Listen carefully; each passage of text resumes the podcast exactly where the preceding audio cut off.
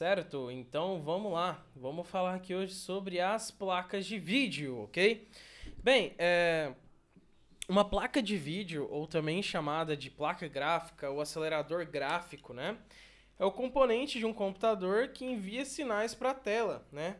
Ela possui uma entrada, né? No caso, as mais atuais são entradas PCI Express, né? PCI 16, é, elas são placas off-boards, né? Essas que utilizam a entrada é, PCI, certo? E as on-board são aquelas integradas ao CPU, no caso, ao, ao seu processador, certo? E as placas de vídeo, galera, elas têm diversos usos, né? Mas antes eu quero agradecer a você que está ouvindo aqui é, o nosso podcast, ok? E bem, é, essas placas de vídeo, elas têm diversos usos certo? Diversos usos elas possuem. É, por exemplo, elas podem ser utilizadas para criar objetos em 3D, acelerar ou criar objetos tridimensionais, bidimensionais, é, pode ser utilizada para jogos é, e a sua é, a sua funcionalidade é criar e redesenhar cenas, né? Os FPS, os quadros por segundos ou frames per second, ok? É, porque assim, o computador ele tem um processador dedicado e o processador ele precisa fazer mais coisas do que renderizar somente um gráfico. E a placa dedicada ela é especificamente utilizada para é, gerar esses gráficos, ok? Então, com computadores é, que você tem, por exemplo, uma sem placa de vídeo, né, que a galera fala, na verdade ele tem uma placa de vídeo integrada ao processador. Agora, se você conecta uma placa de vídeo, né, no caso off-board, ou seja, fora do processador, você vai ter é, maior desempenho e, e claro que você vai ter mais poder de fogo na hora de criar é, é, esses frames per second, né? Que vai ter um processador gráfico destinado somente para ele, ok? Uh, ok, então agora vamos começar aqui falando sobre é, as placas de vídeo e onde elas surgiram, né? Bem, a primeira placa de vídeo, né? É, que a galera vai lembrar aí, né, se a gente for falar, é da GeForce, da família da Nvidia, né? A Nvidia ali começou em 1996 com seus com seus, né, experimentos e ali mais ou menos em 96 até 99 ali a Nvidia lançou a, o seu primeiro produto, né, que era a GeForce 256, certo? Ela, é claro, na época foi uma revolução, né? É, e depois a gente teria também a ATI Radeon, que foi comprada pela AMD depois, lançando a sua primeira placa de vídeo, ok? E aí, decorrer do tempo, foi se desenvolvendo. É, a gente tem um, um aplicativo chamado DirectX, né?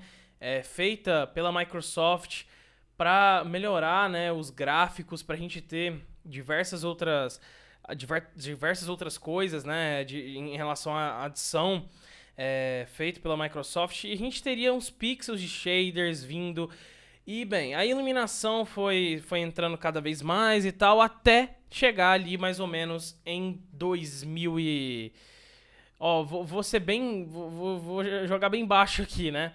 Em 2011, 2010 ali, tá?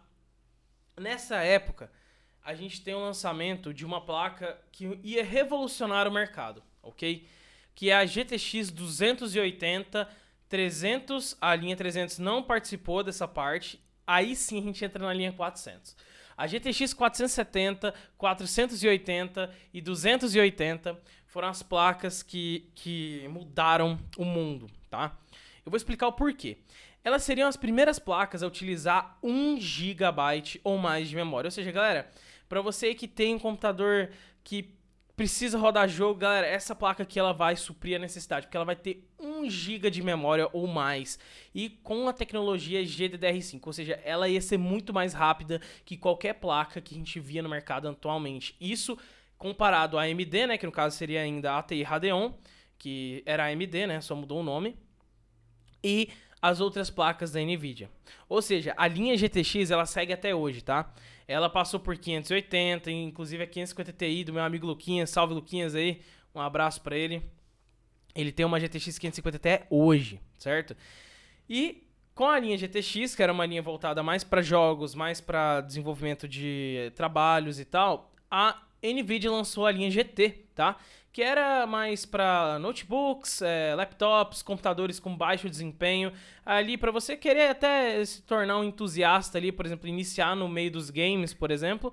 Claro, não rodar jogos absurdamente pesados, mas rodar jogos ali que você poderia é, é, sei lá, se divertir, né? E claro, as linhas GT também funcionam para aquela linha de processadores que eu falei mais atrás, né, com vocês, sobre processadores que não possuem placa de vídeo embutida, né? Essa seria uma, uma alternativa mais barata, né, para as pessoas.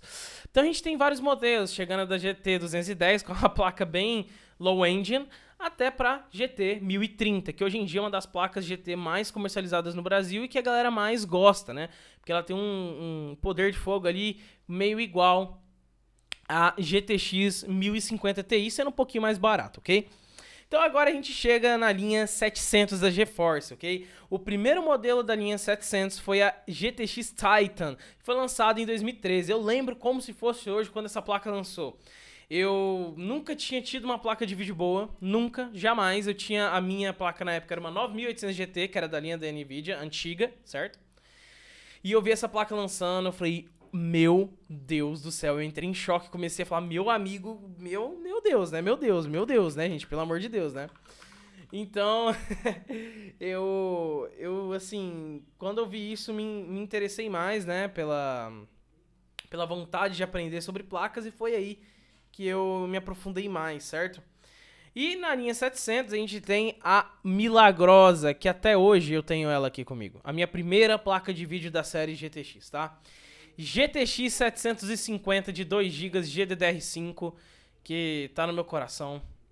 Tá aqui. Essa placa, galera, para quem não sabe, foi a minha primeira placa destinada para jogos, tá? Isso foi em 2014, ou seja, cara, você tem uma placa dessa em 2014, amigo, você é louco, eu fiquei maluco, né? E aí foi onde eu me entrei mais no, nos games, né? comecei a entrar mais é, nos jogos, né? Essa placa incrível, né? E bem, a, atualmente a gente tem três arquiteturas da NVIDIA, certo? A gente tem a arquitetura de placa Pascal, tá? Que é assim a principal arquitetura da NVIDIA atualmente, que é para o consumidor, né? Para a galera que, por exemplo, não pode comprar uma placa absurda, certo? A gente tem a arquitetura de vídeo Pascal. A gente tem a arquitetura de vídeo também a Turing, que é a nova arquitetura, certo? Que é das RTX, das placas absurdas, das placas que já, já a gente vai falar um pouco mais sobre, que é, são placas assim, cara, que a gente não tem... Por exemplo, você que mora, sei lá, no Brasil não tem condição de comprar facilmente, né? Aqui no Brasil é muito cara, galera, é muito cara mesmo. E a gente também tem uma outra arquitetura, certo? Que, como eu tinha falado para vocês, é, é, da GTX 700 Series, né? É, tipo, ela já tá um pouco ultrapassada, certo? Um pouquinho ultrapassada, mas é a arquitetura Kepler, ok?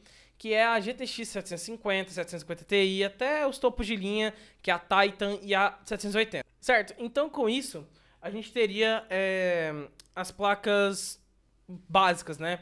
Que a gente pode estar utilizando. Tanto a arquitetura Kepler como a arquitetura Pascal, elas possuem os CUDA cores um pouco elevados, né? Vamos dizer assim. É, vou, vou, dar uma base aqui, porque não são todas iguais, ok, galera? Lembrando que cada placa é cada placa, entendeu? Mas eu vou dar é, uma, uma base aqui, né? Enquanto as arquiteturas do modelo Kepler possui uma base de clock, né, de 1000 MHz, né, no caso ali 1, 1 GHz, né, até mais ou menos, sei lá, a, a maior, né, de todas seria a Titan. É, a gente tem nos processadores Pascal, ou seja, na, na GTX 1050, 1050 Ti, é, 1060, mais de 1500 MHz, ou seja, então assim, o boost clock é muito maior. Lembrando que a velocidade da memória da GTX 1050 é de 7 GB por segundo, ou seja, é muito grande já. E é claro, ela tem os seus modelos de 4, de 3 e de 2 GB GDDR5, tá? O que eu recomendo é que você compre uma com maior quantidade de memória, porque você vai ter mais poder gráfico, ok? Você vai ter mais alocamento de memória para jogos. E lembrando que todas elas, tirando o modelo de 2 GB, que é low engine, tá? Possui 768 CUDA cores, tá? Essas são as placas básicas 1050, 1050 Ti, 1060, 1060 Ti, 1070, 1080 e 1080 Ti. Essas são as placas que usuários aqui no Brasil, tirando a 1080, né, que é um pouco mais caro, a gente tem condição de estar tá comprando, tá? Ó, eu não vou é, falar nome de lojas aqui e tal, mas ela fica entre 999 até 1.800 reais, tá? São placas que você pode pegar nesse preço. Então, é, depois dessa análise que a gente fez sobre as placas GTX GT, né? Da NVIDIA, agora a gente vai para as placas RTX, ok? É, elas foram introduzidas mais ou menos ali em. Acho que no final, né, do, do ano passado, no mercado mesmo. Desculpa, do ano retrasado, em 2018, ela foi introduzida, certo? E essas placas, galera, elas são para coisas assim mais robustas, né? Como computadores gamers, computadores de edição de vídeo, servidores, coisa que demanda muito da capacidade de memória de vídeo. Sendo assim, as placas RTX, né, é, da nova arquitetura Turing, são é, a linha 20 da NVIDIA, né, RTX 20 Series, e ela foi lançada dia 20 do, de setembro de 2018, ou seja, 21 meses atrás, tá?